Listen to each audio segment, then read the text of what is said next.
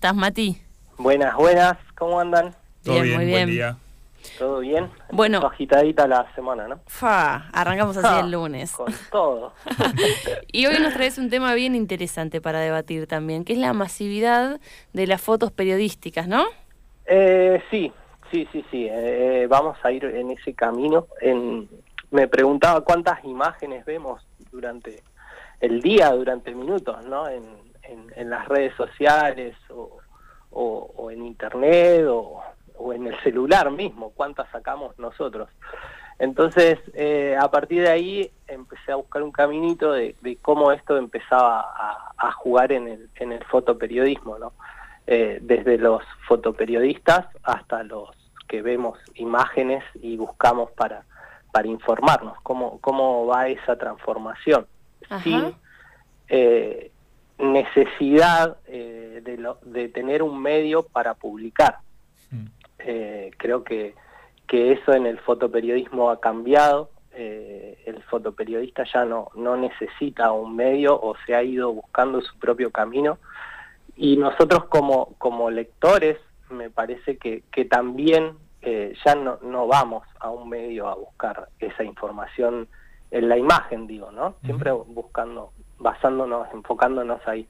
Sí. Eh, creo que hoy tenemos más alternativas eh, en las cuales nutrirnos y, y buscar otro tipo de información, que no, no es tanto la, la escrita, sino la, la Sí, gráfica, y, las y es, un- y es un momento de, de cambio permanente que no sabemos dónde va a terminar, ¿no? O en qué va a terminar.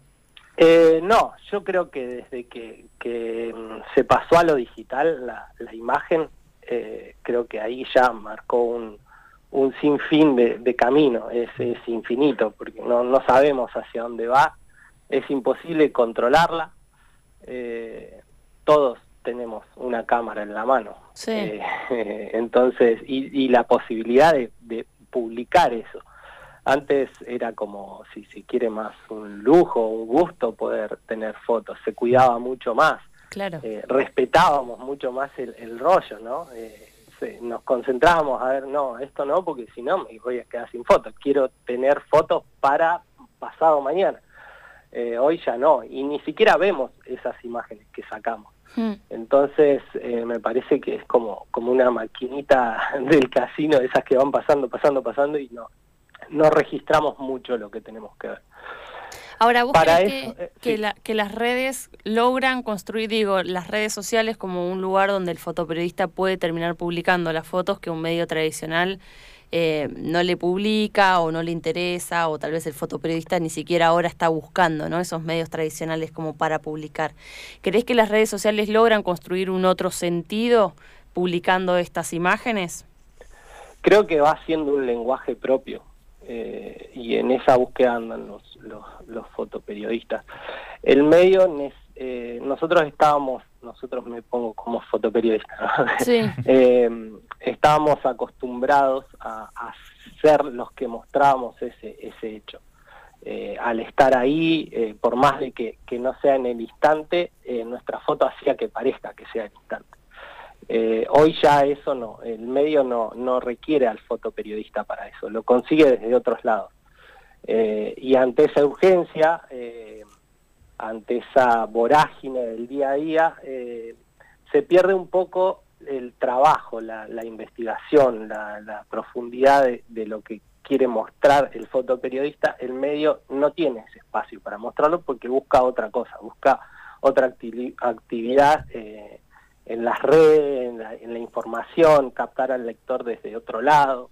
Claro. Eh, entonces, las redes le abrieron ese camino a- al, al trabajador de la imagen. Es como que, que ahí sí encuentra un lugar propio eh, que va forjando su lenguaje y va comunicando desde otra manera. Mm.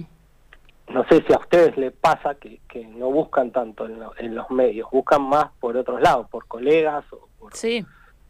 Eh, o por otros lados, Sí, incluso sí, y- en y- noticias que no salen en los medios. Claro, sí. pasa con la imagen y pasa con, con, el periodismo en general, ¿no? Esto de que muchas veces no, eh, llegamos o no llega, muchas veces no llega directamente sin buscar la información y en la mayoría de los casos está comprobado que es a través de, redes sociales más que ir a entrar a un medio a ver tal cosa, ¿no? Sí, o también en hechos históricos, como por ejemplo a mí me pasó con el fallecimiento de Maradona, fui a determinados fotógrafos a ver cómo habían retratado el, el, bueno, lo que fue el acto ahí en Casa Rosada de tras el fallecimiento de Maradona, ¿no? Cómo determinado fotógrafo a través de su lente eh, representa o, publica esa información.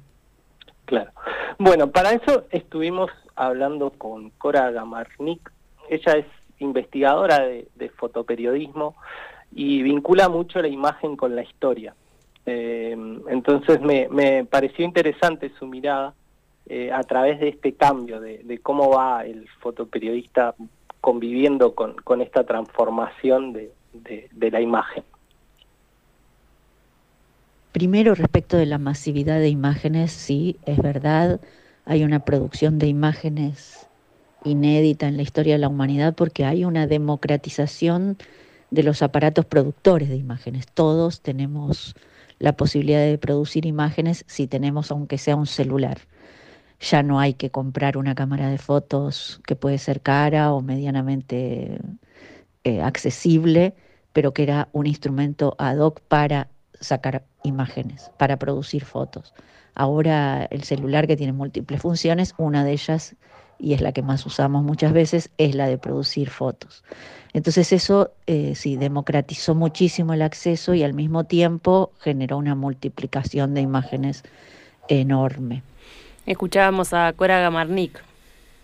Sí, eh, bueno, ella tiene, tiene varios escritos publicados, e incluso hay uno que, bueno, vos me lo mencionaste, Emi, lo vi por vos, eh, que es cómo leer una foto, cómo leer una imagen. Bien eh, interesante.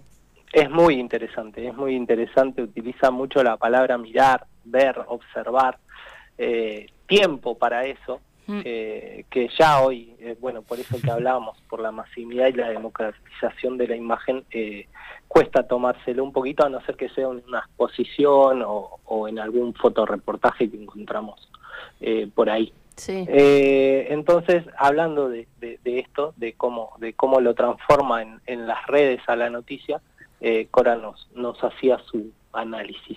Sí diría que las redes sociales modificaron eh, en gran parte, digamos, la relación que tenemos con la información, primero porque, digamos, compiten con la televisión, los diarios, los grandes medios, digamos, ya no hay un medio centralizado que emite eh, un mensaje a muchos receptores atomizados, sino que las redes sociales permiten, eh, digamos, un diálogo más horizontal, ¿no? Digamos, donde se multiplican los emisores, más allá de que, por supuesto, los medios y los factores políticos y económicos de poder inciden en las redes sociales, por ejemplo, creando fake news, ¿no? Noticias falsas, etcétera. Eso es todo otro tema.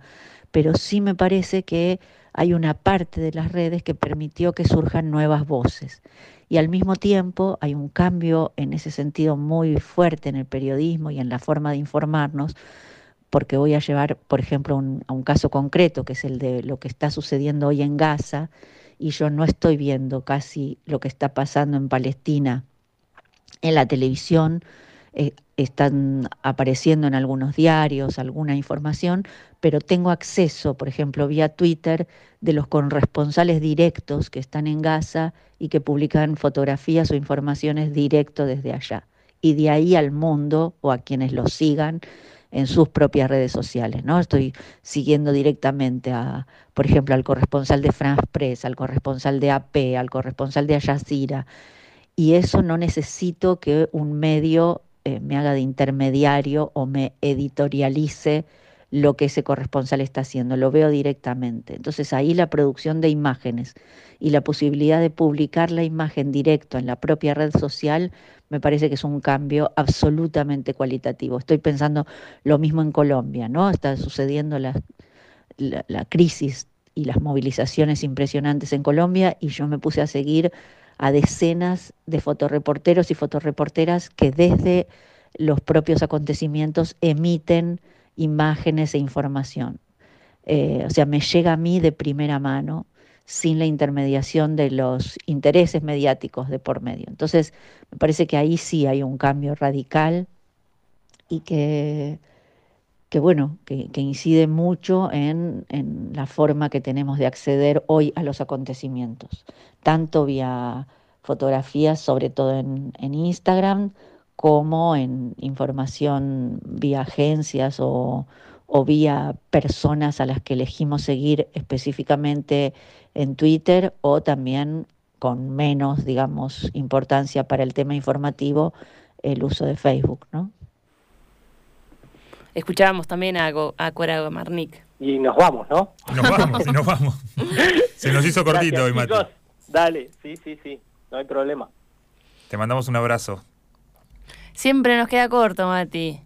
Ah, Hay que darle más tiempo. Linda, linda charla. Sí, por supuesto. Bueno, agradecemos a Ariel Fernández que estuvo en la operación. Le mandamos un beso bien grande a Gypsy Lavín.